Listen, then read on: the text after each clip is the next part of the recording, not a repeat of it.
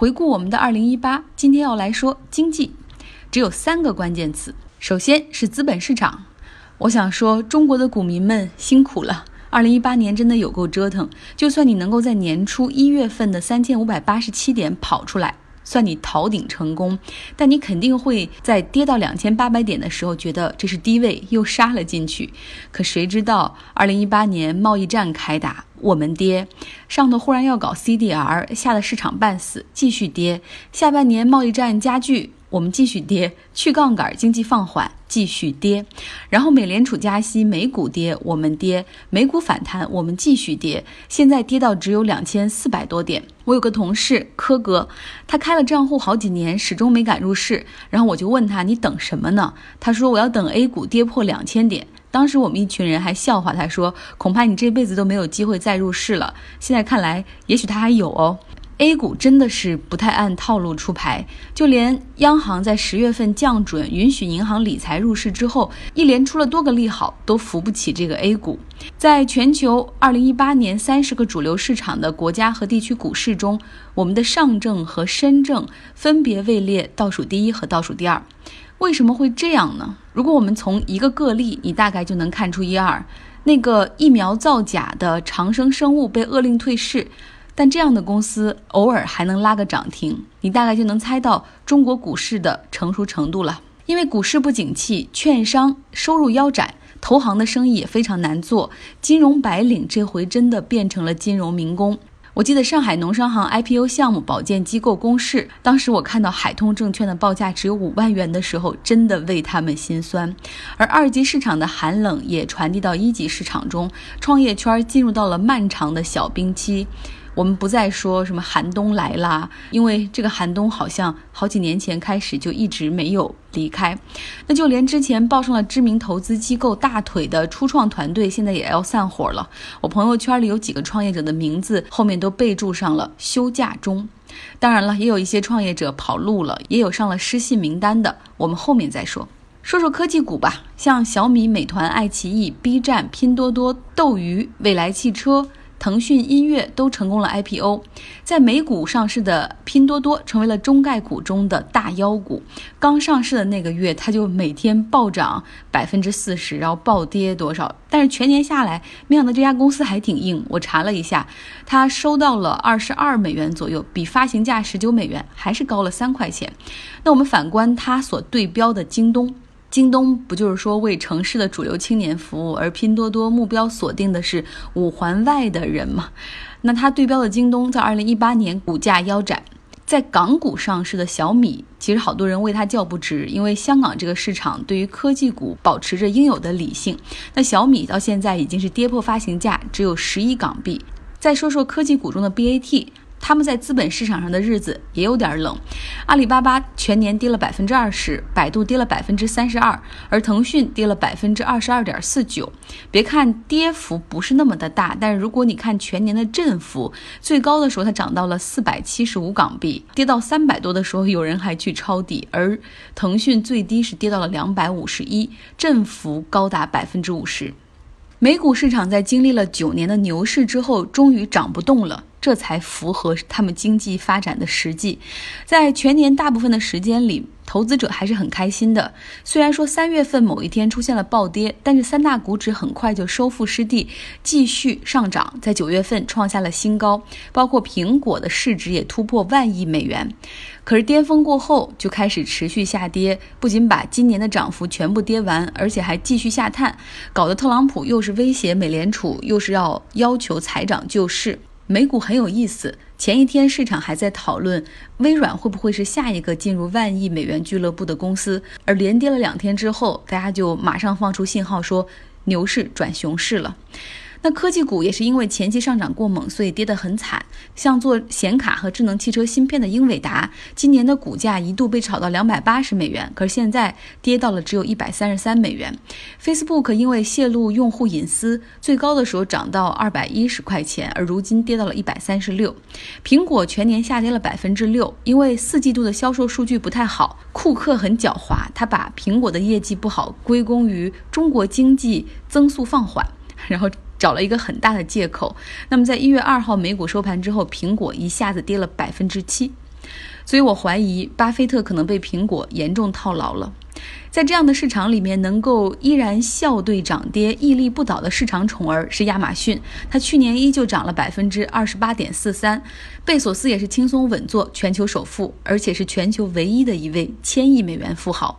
网飞那个做视频平台的网站，它也很强，今年涨了百分之三十九。那也有人说了，这一轮的科技股泡沫已经破的差不多了，就差这两家公司了。如果他们跌下来，这一轮的去泡沫才算完。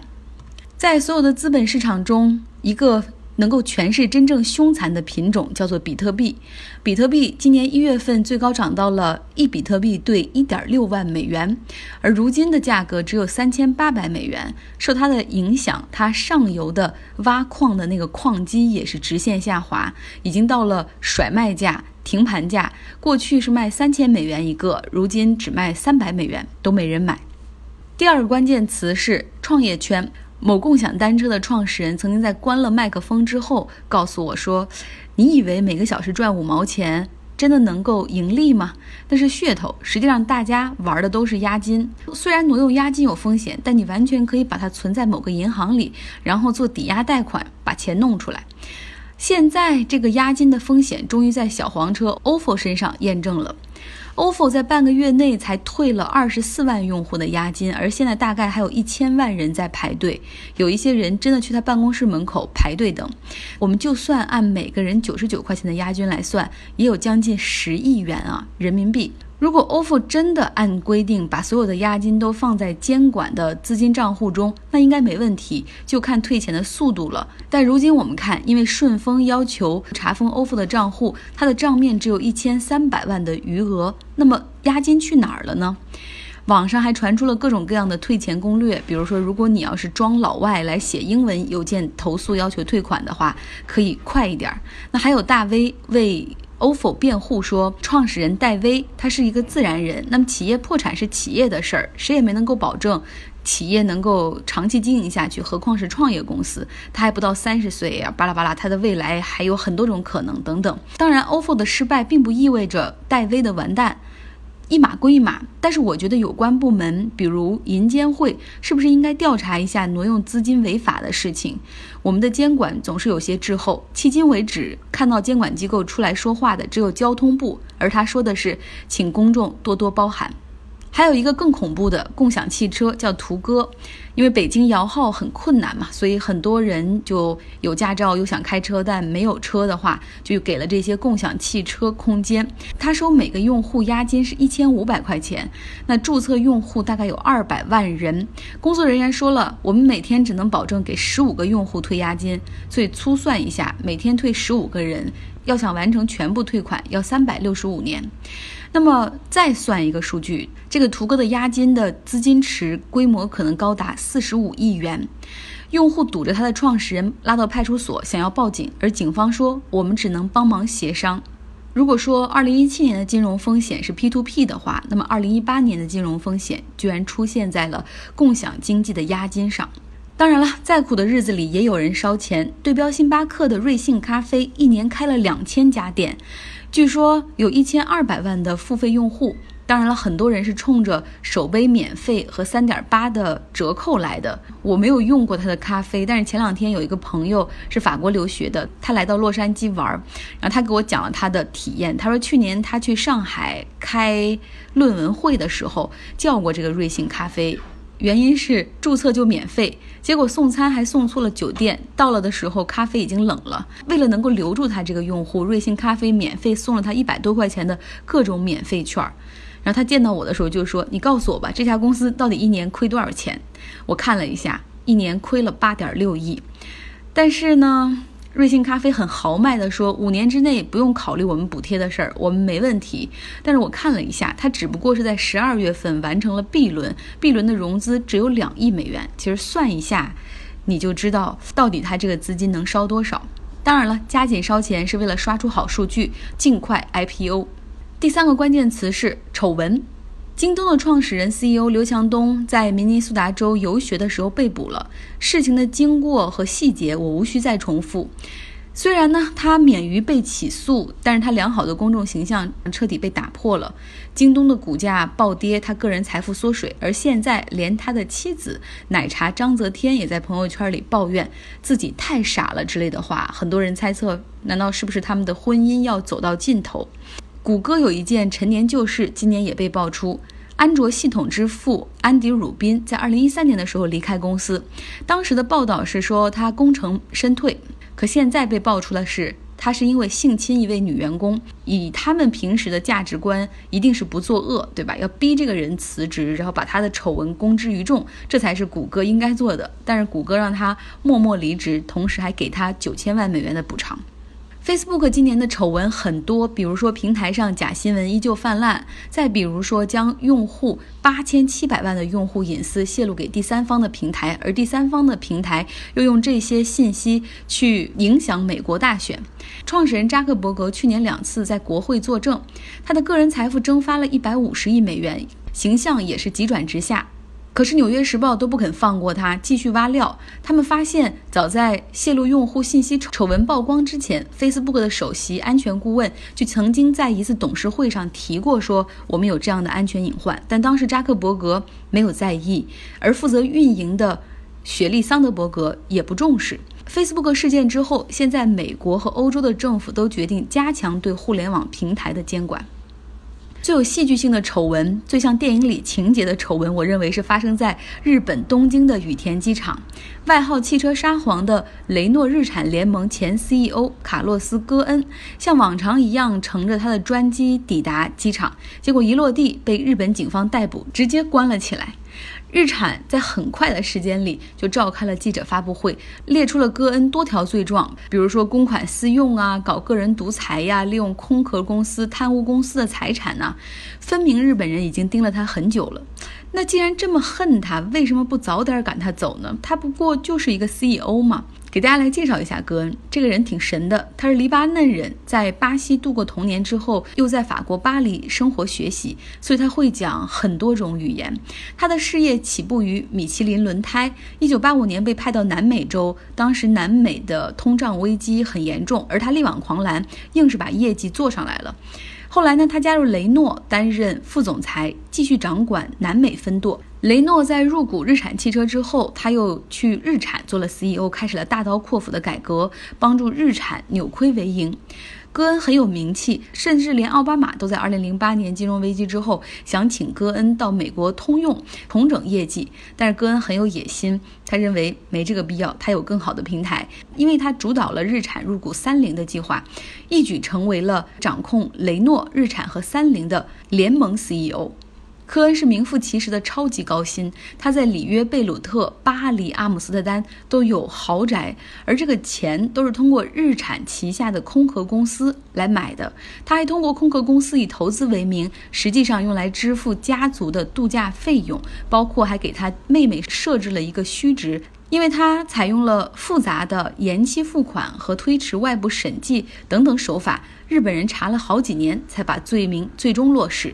所以我很佩服日本人，尤其是他们的日产高管，早就看这个人不顺眼，而且大概掌握他的罪状七七八八，但是能忍好几年，继续以笑相待，直到有把握的时候彻底把他扳倒。